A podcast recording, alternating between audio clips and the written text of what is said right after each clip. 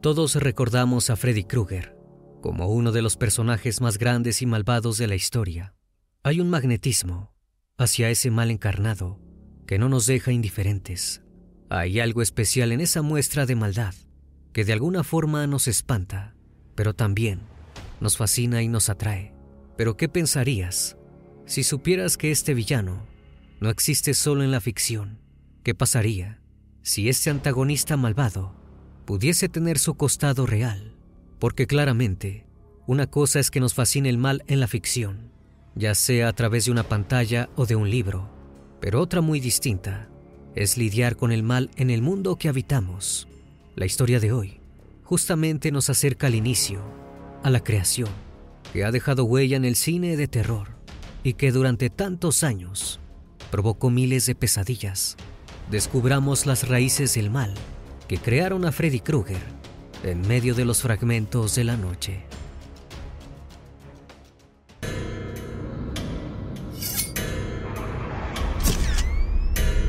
Fragmentos de la noche.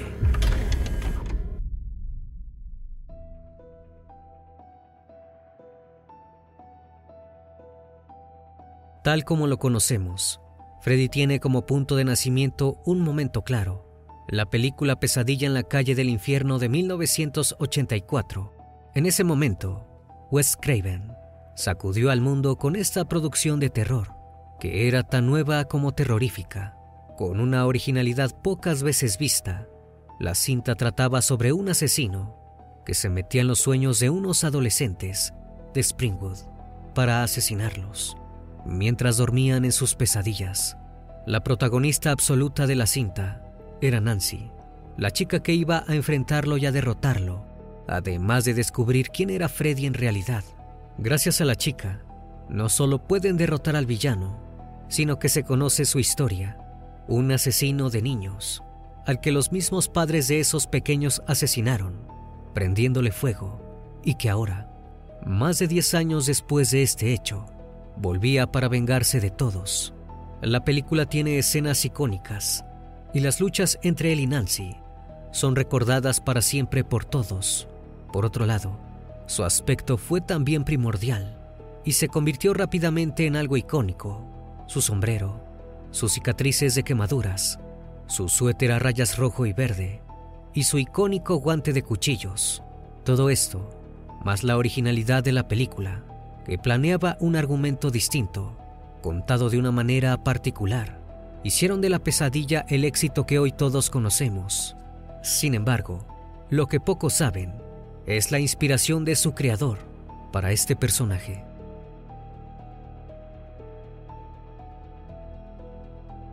Wes Craven, su creador, fue un novelista, guionista y director de cine norteamericano, junto a Carpenter y Cronenberg. Es citado siempre como uno de los pilares del terror actual su carrera incluye grandes éxitos como La última casa a la izquierda, Las colinas tienen ojos, Pesadilla en la calle Hell, La serpiente y el arco iris, Shocker, Un vampiro suelto en Brooklyn y la saga Scream, entre otras grandes producciones. El género del terror, tal como lo conocemos hoy, no sería el mismo si Wes Craven no hubiese existido, y de esta manera, los villanos de Hollywood no serían tampoco lo que son si no hubiese existido Freddy Krueger, que viene aterrorizando al público sin pausa desde 1984, cuando se metió en los sueños de Nancy y sus amigos. La visión de Craven en varias de sus obras ha sido mezclar y retorcer los límites entre la realidad y el mundo onírico. En este sentido, sus obras más icónicas son las que dirigió de la saga de Freddy, la primera total creación de él, y la número 6. Cabe mencionar que también la tercera entrega, en la que fue productor, y estas tres, para muchos, son claramente las mejores de toda la saga, pero la creación de Freddy Krueger tuvo un origen siniestro. El mismo Wes Craven mencionó en algunas entrevistas de dónde vino la inspiración para crear a Freddy Krueger, pero anterior a esto, alguien más había especulado sobre ello.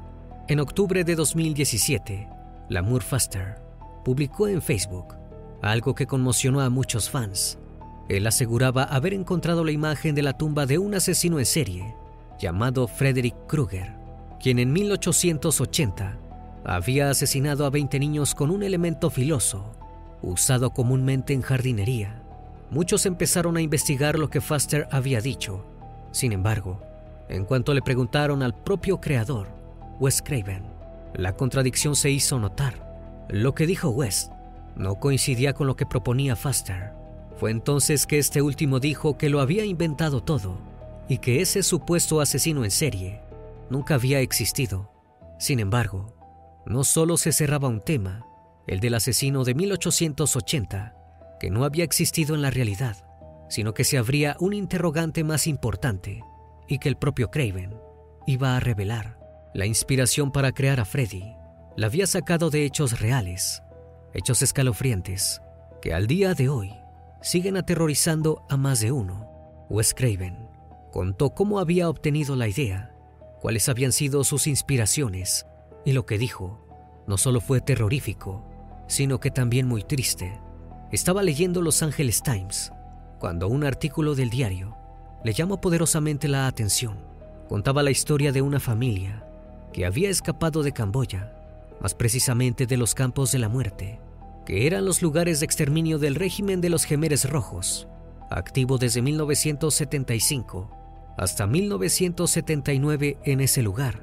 Toda la familia había escapado del genocidio y se había instalado en los Estados Unidos con la esperanza de dejar ese horrible pasado detrás. El sueño de comenzar una nueva vida empezaba, pero nadie sospechaba que literalmente iba a convertirse en una terrible pesadilla.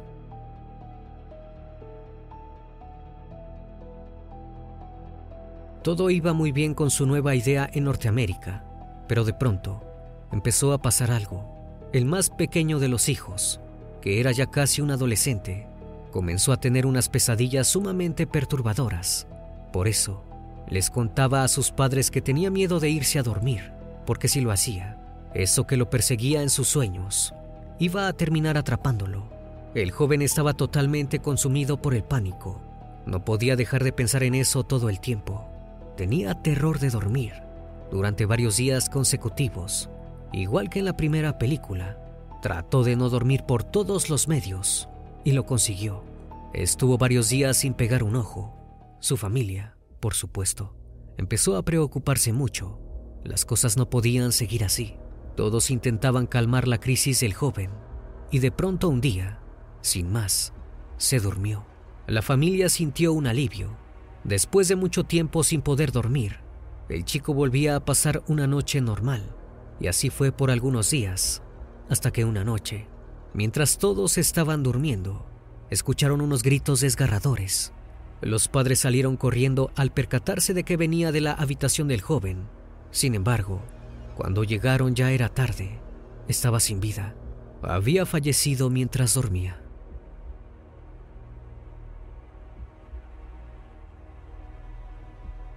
Esta fue la base para construir la historia de Pesadilla en la calle del infierno y también para crear a Freddy. La idea básica estaba planteada, la de un chico que al dormir tenía visiones horrorosas y que esto era negado por su familia, es decir, el entorno adulto.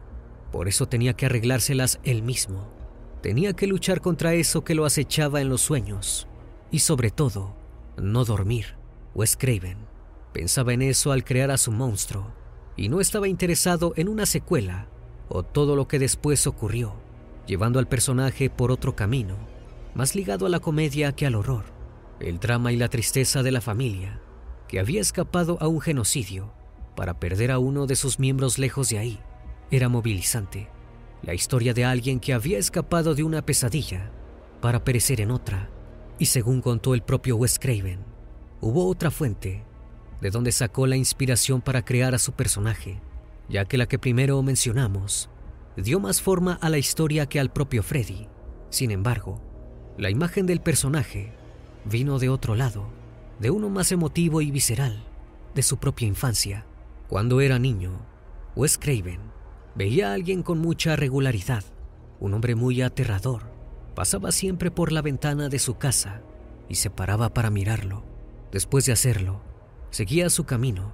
Sin embargo, Esos segundos en los que la mirada del pequeño Wes se cruzaban con la del hombre que pasaba eran algo totalmente aterrador.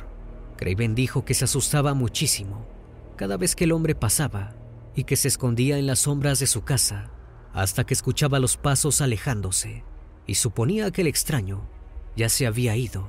Según recuerda, el hombre no solo paraba a mirarlo cuando era chico, sino que lo hacía con una actitud desafiante, como diciendo, sí, te sigo mirando, y una sonrisa maléfica le surcaba a veces en el rostro.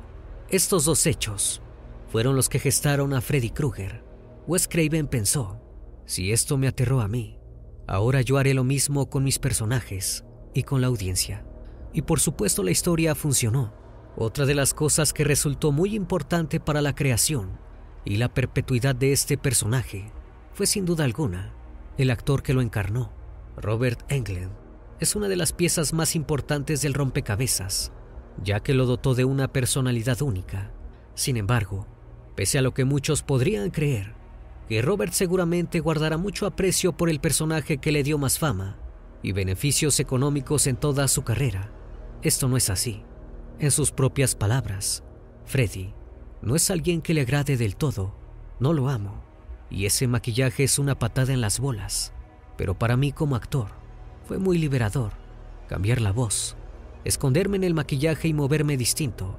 Fue divertido ser un poco más grande que en la vida por un rato, como si Freddy fuera una pesadilla para todos. El propio actor que lo encarna no lo quiere demasiado. Además, tiene una particular y muy interesante visión de quién es el villano. Según dijo Robert, Freddy es en parte el mal que las mujeres enfrentaron.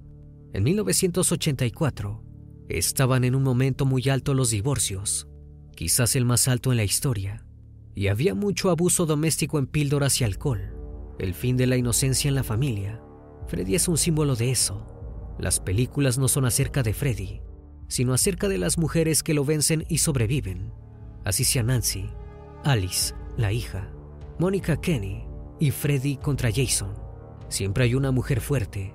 Siempre me sentí muy orgulloso de eso, relató. Es muy claro el mensaje del actor, que siendo el protagonista y el elemento que está en toda la saga, cree que lo más importante de todas las historias era eso. Hoy, no hay películas nuevas a la vista. Sin embargo, todos sabemos que tarde o temprano, el mal que acecha en las pesadillas va a volver, quizás con la forma de Freddy, quizás de alguna otra manera, pero los malos sueños siempre van a acompañarnos.